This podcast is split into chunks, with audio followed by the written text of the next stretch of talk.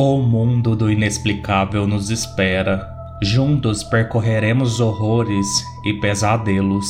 Mas não tenham medo, pois sempre há uma luz para seguir. Aqui é o Tiago Lucarini, este é o Cigaluz e sejam todos muito bem-vindos a mais um episódio do podcast. E lembrando que se você tiver um relato e quiser me enviar, mande para o e-mail sigaluzpodcast@gmail.com que a sua história estará sendo contada e considere tornar-se um apoiador do Cigaluz. Entre no site apoia.se barra Podcast ou apoie este projeto pela opção Pix, que é o próprio e-mail do Cigaluz. A sua ajuda fará toda a diferença para o podcast.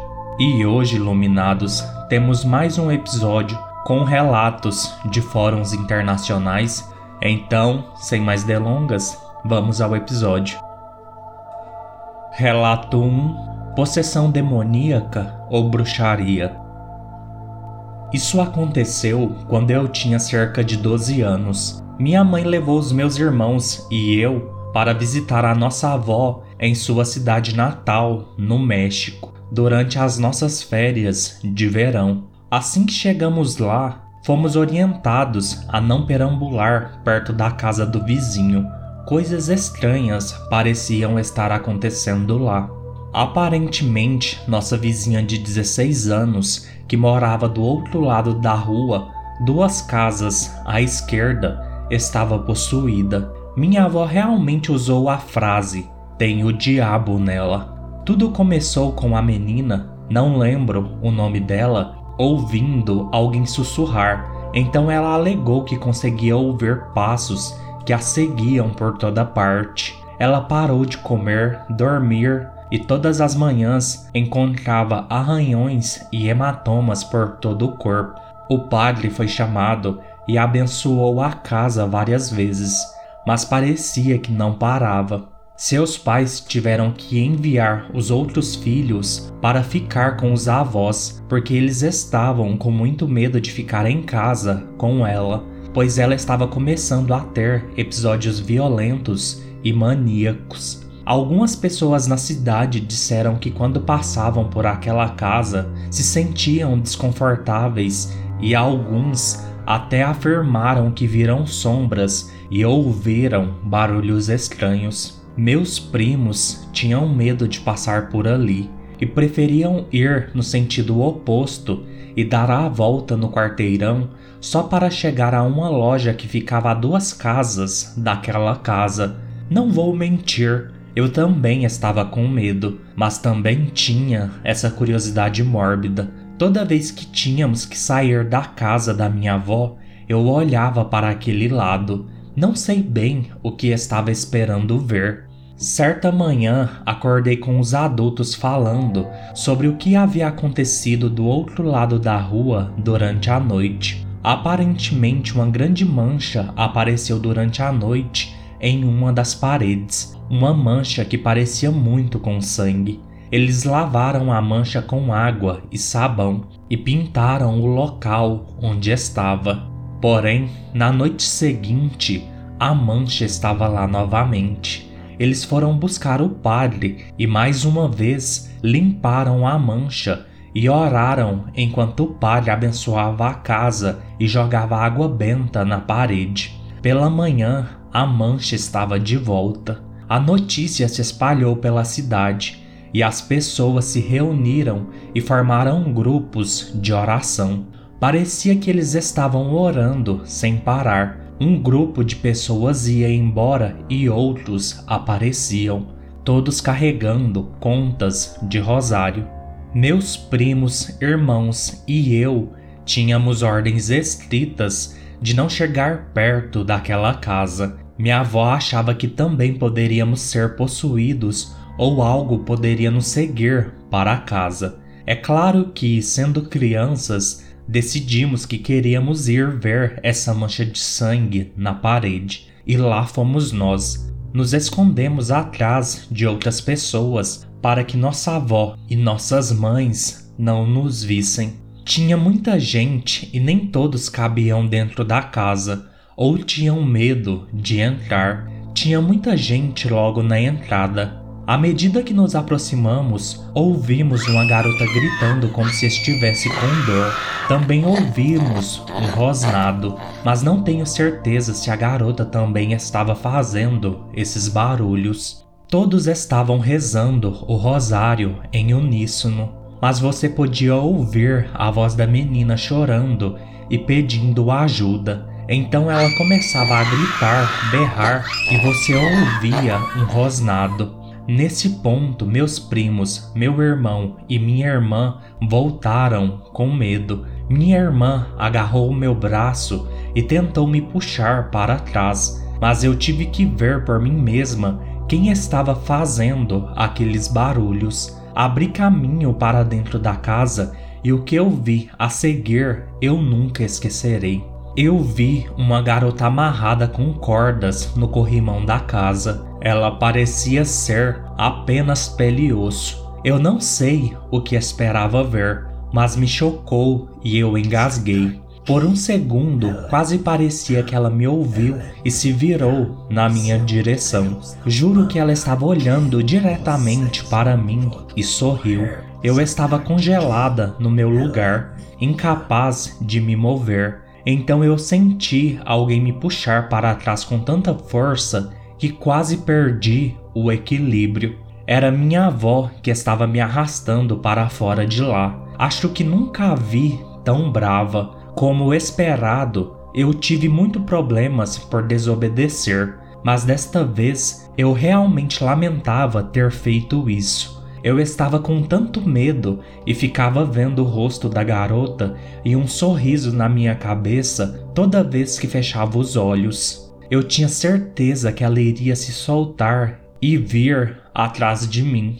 Dias depois, voltamos para casa, nos Estados Unidos. A última vez que tive notícias, soube que a garota havia melhorado. Ninguém sabe ao certo se foi pelo padre abençoar a casa todos os dias ou se o povo da cidade orando sem parar que a ajudou ou ambos, mas dizem que uma bruxa também foi convocada, pois alguns acreditavam que não era uma possessão demoníaca mas um caso muito forte de bruxaria e magia negra, aparentemente feita por ciúmes.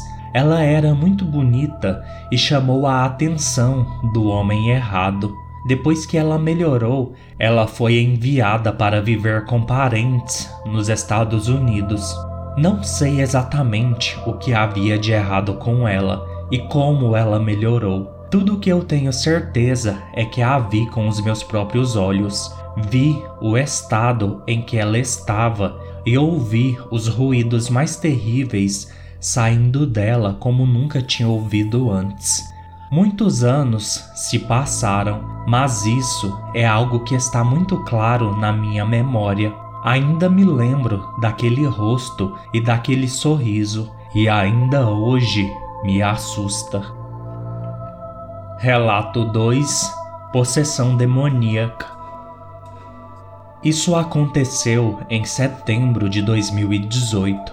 Eu e os meus outros amigos coroinhas estávamos no convento paroquial local quando nosso paroco nos chamou da varanda do andar de cima. Ele disse que queria que fôssemos com ele a Carmen, um município vizinho ao nosso, para algo urgente. Então nós, sendo jovens e aventureiros, fomos com ele. Quando chegamos a Carmen, nosso padre virou à esquerda e nos levou a uma área isolada coberta principalmente por árvores. As casas ficavam a alguns quarteirões de distância. Quando chegamos a uma pequena cabana em uma área muito remota, a última casa pela qual passamos ficava a cerca de cinco minutos de distância.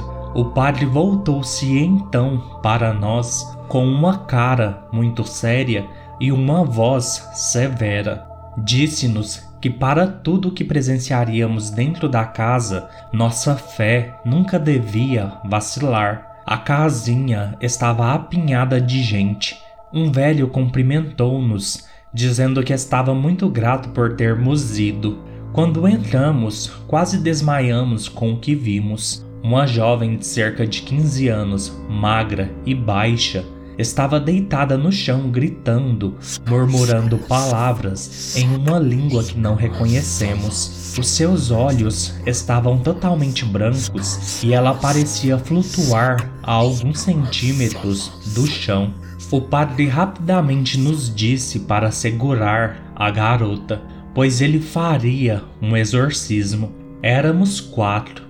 James segurou o braço esquerdo, Brian o direito Ken segurou a cabeça dela e eu, sendo maior, segurei ambas as pernas. O padre então fez uma oração em latim e borrifou água benta na menina. A garota gritou e amaldiçoou o padre com uma voz masculina profunda. Ela estava tentando se livrar do nosso aperto, e eu juro, ela era forte como o inferno.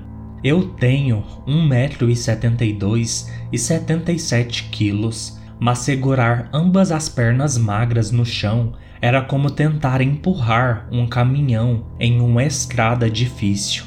Ficamos assim por cerca de uma hora ou mais quando a garota finalmente se acalmou. Ela foi rapidamente levada para a catedral local, uma hora e meia de carro e usamos todas as nossas forças para segurá-la, porque ela ainda estava tendo episódios enquanto estava dentro do L300. Esta foi a primeira vez em que vimos algo assim, e não foi a última. Relato 3 O Mal Eu tenho 18 anos e sou natural da ilha Maurício a história que vou narrar é algo que aconteceu no ano passado, durante o mês de março, e presenciei todo o incidente. Então, para começar, era uma bela tarde, por volta das 17 horas, e eu estava tomando chá com a minha família. A essa hora do dia, quando todos voltam para casa, costumamos sentar e conversar. E neste dia em particular, minha tia, que geralmente era a primeira a chegar, não estava aqui. Eu mencionei que talvez ela tivesse perdido o ônibus. Uma hora depois, ela voltou para casa e, sem nem falar conosco, foi direto para o quarto e trancou a porta.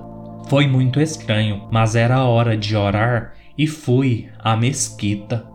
Quando voltei para casa, minha mãe me disse que minha tia não estava falando com ninguém e algo estava definitivamente errado. Decidimos então ligar para o meu tio. Ele era o único que poderia nos ajudar nessas questões. Ele voltou rapidamente para casa e assim que entrou, minha tia começou a gritar e berrar algumas palavras em uma língua que não podíamos entender. Era óbvio que ela estava possuída. O meu tio foi para o quarto dela, onde ela estava sentada. Meu tio tinha o conhecimento de Rugia, uma forma científica e islâmica de lidar com o exorcismo recitando versos do Alcorão Sagrado. Então ele começou a ler alguns versos e eu fui vendo toda a cena. Em algum momento ele parou e começou a conversar com minha tia, mas não era minha tia falando. Sua voz mudou para uma voz masculina e ela começou a gritar palavras como: Me deixe em paz, você não me conhece. Ela até sabia o nome dos meus avós e bisavós. Foi uma visão realmente assustadora enquanto ela sussurrava os nomes dessas pessoas que morreram há muito tempo. Felizmente, depois de duas longas horas, o meu tio conseguiu expulsar esse espírito maligno de casa. Minha tia ganhou consciência, mas não se lembrava de nada. Último relato de hoje entidade demoníaca fora da janela. Em 2004, no dia 31 de outubro, testemunhei uma imagem muito perturbadora que ainda hoje me assombra com 25 anos. Eu tinha 9 anos e naquele dia fiquei o tempo todo em casa com toda a família, assistindo filmes e comendo bombons de chocolate. Nunca realmente celebramos o Halloween, não por causa de nossas crenças, nem pelo fato de que o Halloween era um feriado tão assustador, mas sim pelo fato de que meus pais nunca entenderam a razão pela qual as pessoas desperdiçavam dinheiro em fantasias ou arriscavam os filhos num possível acidente. Ao longo do dia decidimos ver alguns filmes que alugamos para podermos passar a noite com a família. Quando criança, sempre tive uma paixão por desenho, então sempre carregava um caderno de esboços comigo aonde quer que eu fosse. Naquela noite, enquanto assistíamos a filmes, comecei a cochilar e tive o desejo de desenhar em vez de assistir ao filme. Para minha sorte, o meu caderno estava na minha cama, no meu quarto. Fui para o meu quarto e abri a porta. As luzes estavam apagadas e a janela aberta.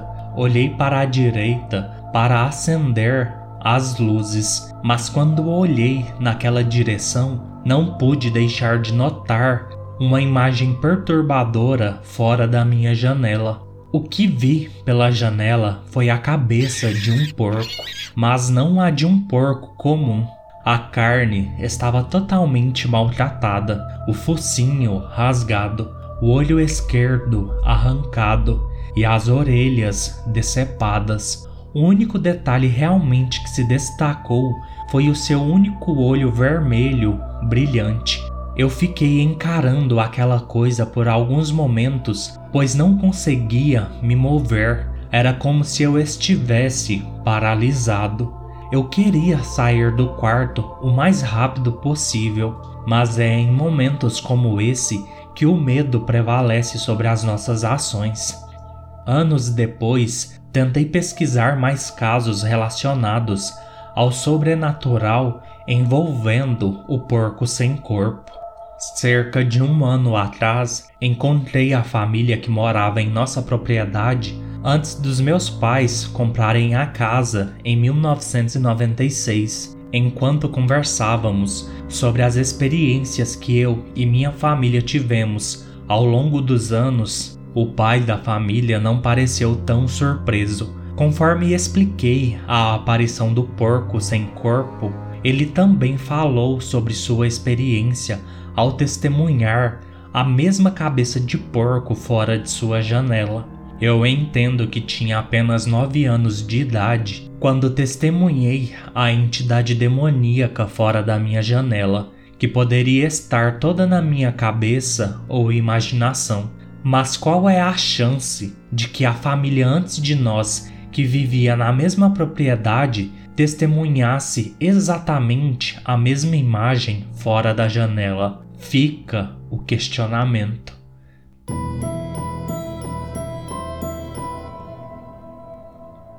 Bem, iluminados, este foi o episódio de hoje. Espero que tenham gostado. Peço, como sempre, que curtam, comentem, compartilhem, avaliem e sigam o podcast nos seus agregadores de preferência, especialmente no Spotify. Sigam o Cigaluz no canal do YouTube. Venha fazer parte do podcast, me enviando seus relatos. No mais, fiquem todos bem, sigam a luz e não sejam possuídos.